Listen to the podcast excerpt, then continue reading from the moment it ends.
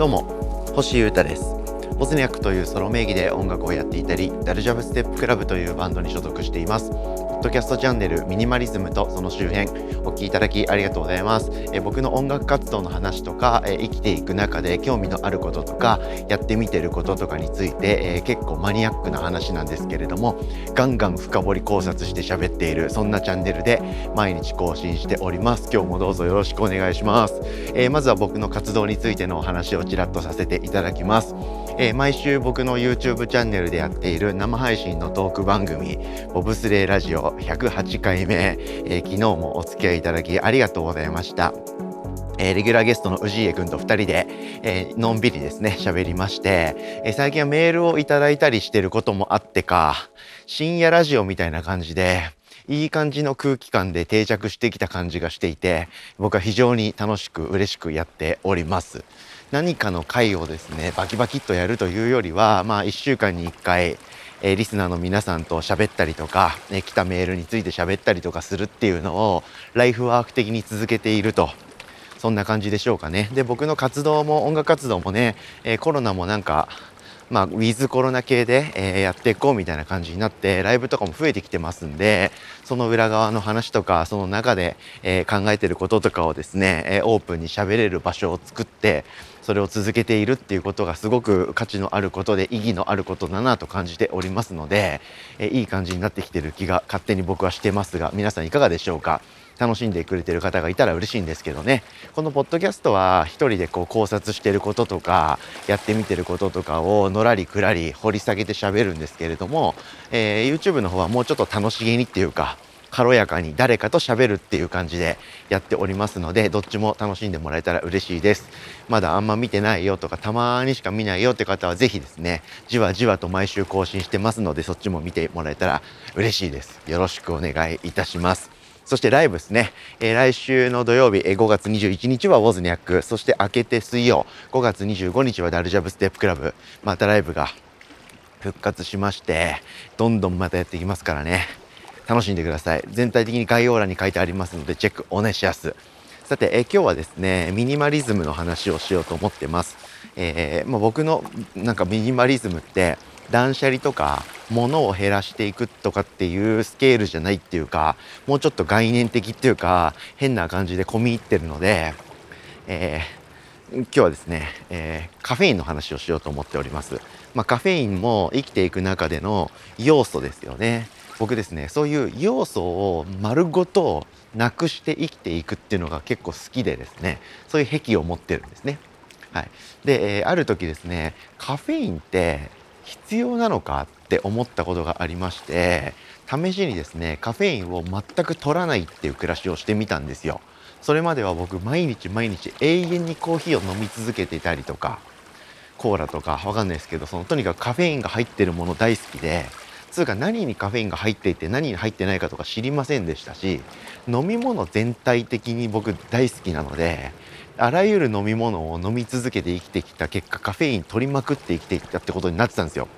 それをですねスタンスパッと1ヶ月くらいやめてみたら死ぬほど辛かったんですけどその先にですね凄まじく快適な暮らしが待っていてですね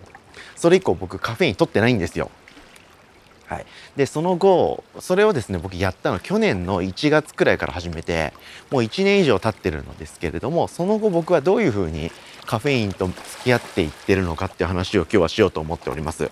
なので、まあ、継続的に聞いている方であれば、まあ、星がカフェイン取ってないのは知ってるよっていう感じの方もいらっしゃると思いますけれども今ザザザッと喋りましたけど僕そういう経緯がありましてカフェイン大好き人間だったんですけどある時からやめたんですよ。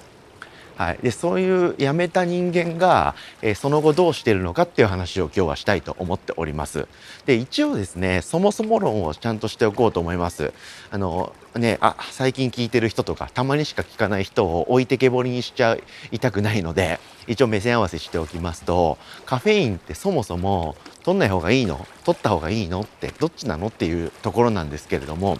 まあ、これは一長一短あるものかなと僕は思っています。覚醒作用を生む、まあ、成分という言い方すると分かりやすいでしょうかね。まあ、カフェイン飲んだら集中できるとか眠気が覚めるとかってよく言うじゃないですか。まあ、本当その通りでコーヒーとかあとはお茶類大体のお茶に入ってますね、うん、あとココアとか抹茶とか。に入ってるかな。あとエナジードリンクとかそういうのもそうですよね、うん、そういうのを飲むってことでこうグッと集中力が増したり眠気が飛んだり、はい、すると。でそれでお仕事とか学業とかがもう一息頑張るぞみたいな。運転もうちょっと頑張るぞみたいな感じで気合が入ると。いう意味で覚醒作用があると。いいことではあるんですけれども。それがですねたまにだったらよくてここぞという時に発揮されるんだったらいいんですけどカフェインって中毒性があるんですよね。要は依存性がある成分なので、えー、常用してしまうんですよ大体の人って。まあ僕も完全そうだったんですけど。それが続くとですねカフェインを取った状態で元気覚醒っていう状態が最初なんですけれども徐々にそれが当たり前になってくるんで気づくとですねカフェインを取ってる取った状態が普通ぐらいになっちゃうんですよ。はいはい、要はカフェインを取っても元気覚醒っていう風にならなくなってくると。逆にカフェインを取ってるのが普通の状態になっていっちゃうのでカフェインがなくなると元気マイナス5みたいな感じで元気なくなっちゃうんですよ。覚醒がダウンしてしまうのでまあこれは中毒状態ですね。なんでカフェインを常に取るしか道がなくなっていくと。そんなものなんですよね。要は依存性のある成分だと。いうことなんで使い方が結構重要になってくるなと僕は思ってましたその上で一旦ですねカフェインの感受性っていうのをゼロに戻す必要があるので2週間程度ですねあらゆるカフェインを自分からあの遠ざけるっていうカフェイン立ちっていうのをやりました僕は。でそれが僕は超地獄でした頭痛が起きたり寒気がしたりとか食欲が爆発したりとかもうあらゆる不調が一気に襲いかかってきて大変でした。なんですけどそれを超えるとですね体がすっきりして、えー、寝つきが良くなって寝起きが良くなって体が軽くなってですねさっぱりした状態になりますし焦燥感もなくなりますので落ち着いて生きていけるようになるというこのことを確かに僕は体感しました。でそれでカフェインっていらねえわって思って、えー、去年ですね。2021年の丸1年間ですね。差し入れでもらって目上の人からもらったんで飲むしかないっしょって言っていただいたコーヒー2回ぐらいかな。それ以外はですね全て僕はカフェインを遠ざけて生きることに成功しました。はい、で結果僕はカフェインはなくていいなと。人生に必要ないなって今僕は思ってます。なんですけどそこからもうちょっと進んでですね最近の僕がどういうふうに生きてるかと。いうところなんですけれども、まあ、日常的な飲み物は、えー、カフェではですねルイボスティーとかを飲んだりカフェインレスのコーヒーを出してくれるお店があったらそれをできる限り飲んでおります。で僕の日々の日常の食事というか僕の自炊というか家での飲み物とかはマウントハーゲンっていう会社のですねオーガニックフェアトレードカフェインレスインスタントコーヒーっていうのを飲んでます。これ美味しいんですよ。まあ、ちょっと高いんですけど美味しくてしかもカフェインレスのコーヒーが飲めるんでまあもうこれを飲んでりゃコーヒーに恋焦がれることはあんまないですね。でその上でですね僕は最近まあこれが最近の僕のカフェイン事情なんですけどあえてですねカフェインを飲んじゃおうっていう時を設けてます。これが最近変わったことですね。はい。どういう時かっていうとやっぱり人と食事してる時とかまあ外ですよねやっぱカフェに行って誰かと会うとか、えー、なんかちょっと作業するとかっていう時にですねスターバックスみたいなああいうなんか都市型の機能的な飲食店やカフェであればいろんな飲み物があるんで、まあ、カフェインレスのコーヒーとかカフェインレスのミントティーとかと取り揃えてるんですよ豊富に。なんでそういうところであればカフェインレスのものとかを僕飲んだりするんですけれどもいわゆる喫茶店だとか、まあ、コーヒーに力を入れてるカフェとかそういうところに入って人と食事したりとかお茶したりちょっと僕も時間をそこで過ごす時なんていうのはあるわけですよね。ましてやそのコロナもうなんかあんまり自粛感も減ってきてどういうふうに向き合いながら生きていくかみたいなフェーズに最近なってるじゃないですか。なんで僕も都内に出てですね普通にいつも通り2年前ぐらいまでの暮らしをするようなそんなような動きをすることも増えてきてるんでそういうカフェで仕事するとか人と会うってこととか増えてきてるんですよ。そういう時にですね、えー、もう飲んじゃうようにしてますコーヒーを。はいまあ、それは何だろう意図的にカフェインを摂取してブーストかけて集中しようみたいな狙いで飲んでるわけではないんですけれども、まあ、そういう場はそういう場で楽しもうかなというような気持ちっていうぐらいの感じですね。はい、えカフェインはあの中毒性があるってさっき僕言ったんですけど1回飲んだぐらいでですねまた飲みたいなって思うようになるようなタイプの中毒性じゃないんですよね。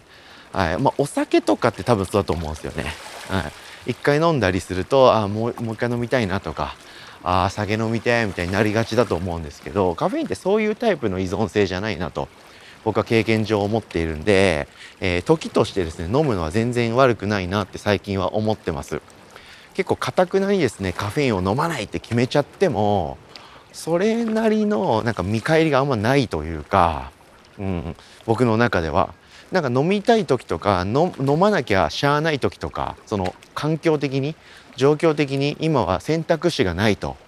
はい、普通に古き良き喫茶店みたいのに入っちゃったらコーヒーのブレンドとかなんとかローストとかしかも選択肢としてないみたいなお店って結構あったりするんでそういう時ではですねそんなにかた、えー、くなにカフェインを拒まずに飲むようにしてます。うん、だから何って感じでそれ一回飲んだからってですね眠れなくなっちゃうとかまた次の日にああコーヒーのカフェインの味が忘れられなくてカフェイン飲んじゃおうってなるとかってことがないので僕の場合は。それはそれで楽しむようになりました、はい、でそこで感じるカフェインが入っているコーヒーの美味しさ半端じゃないですね。それを前に続けちゃったらもうカフェインレスのコーヒーが美味しいなって思えなくなっちゃうのでまあそういう時はたまにでいいかなって感じなんですけどあえてですねそんなにかた、えー、くなに拒否せずに、まあ、流れの中でカフェインありのコーヒーしかなさそうな瞬間が来ちゃったら恐れずに飲むように最近はなってます。はい、あとはですね、まあ、この前ダルジャブステップクラブの復活ライブがありまして、えー、そのライブの直前にメンバーのベンチさんとごっちゃんとご飯食べ行ったんですけどそこでですね、まあ、ちょっと食後のコーヒーでも飲んじゃおうかみたいな話を2人しまし3人でしてましてそこでもですねコーヒー飲んでみたんですよ僕、まあ、それはちょっと狙いがあって覚醒させるというか、えー、集中力をアップさせて眠気を覚ますというような効果がコーヒーにはあるってことを僕はもう学んで知ってますんでそれをですねえー、ゲットできるかなという狙いでですねあえてコーヒーを飲んでみました。はい、でその結果めちゃくちゃバキバキに覚醒して超集中してライブができた。ということは直接的にはあんまり関係なくてコーヒー飲んだからいいライブができたなっていうところまではもちろん効果を感じることができなかったんですけれどもなんかそういう景気づけというか追い風っていうかねなんか験担ぎみたいにもなるしそういう意味でですねたまにノリで、え、誰かといる時とかその状況に応じてカフェインを摂取するっていうことは意外とありだなっていうことを最近感じております。そんな感じでしょうかね。はいちょっとそもそも論をやっぱりした方がいいなと思いましたので前半はのんびりとそもそもカフェインって何なのっていうこととかあと僕がどういう風な流れで今カフェインを取っていないっていうスタンスになったのかみたいな話をしつつ最近の話とカフェインとの向き合い方みたいなことについてがっつりと話してみましたけれども皆さんいかがだったでしょうか？はい、カフェインっていいものですけれどもね、はい、あのずっと毎日日常的に連鎖的にコーヒー飲み続けてるとか、はい、何にコーヒーカフェイン入ってるか知らないとかえお茶だったら何でもいいんじゃないのとかえ何なのか分かんないっていう方であれば知っとくこと自体にはすごく価値があることかなと思いますんでまずは知るところからっていうことでカフェインが含まれている飲み物とかカフェインの危険性とかね効果効能とかを調べてみたりえすることは面白いと思いますし皆さんの人生や健康状態に直結する話なので是非興味を持った方はチェックしてみてはいかがでしょうか。カフェインっていう概念が消えている。そういうミニマルな暮らしも悪くないですよ。ということで何かの参考になっていれば幸いです。ということでお聴きいただきありがとうございました。今日はカフェインの話でした。以上ミニマリズムとその周辺星歌がお届けしました。それでは今日も皆様元気にいってらっしゃい。バイバーイ。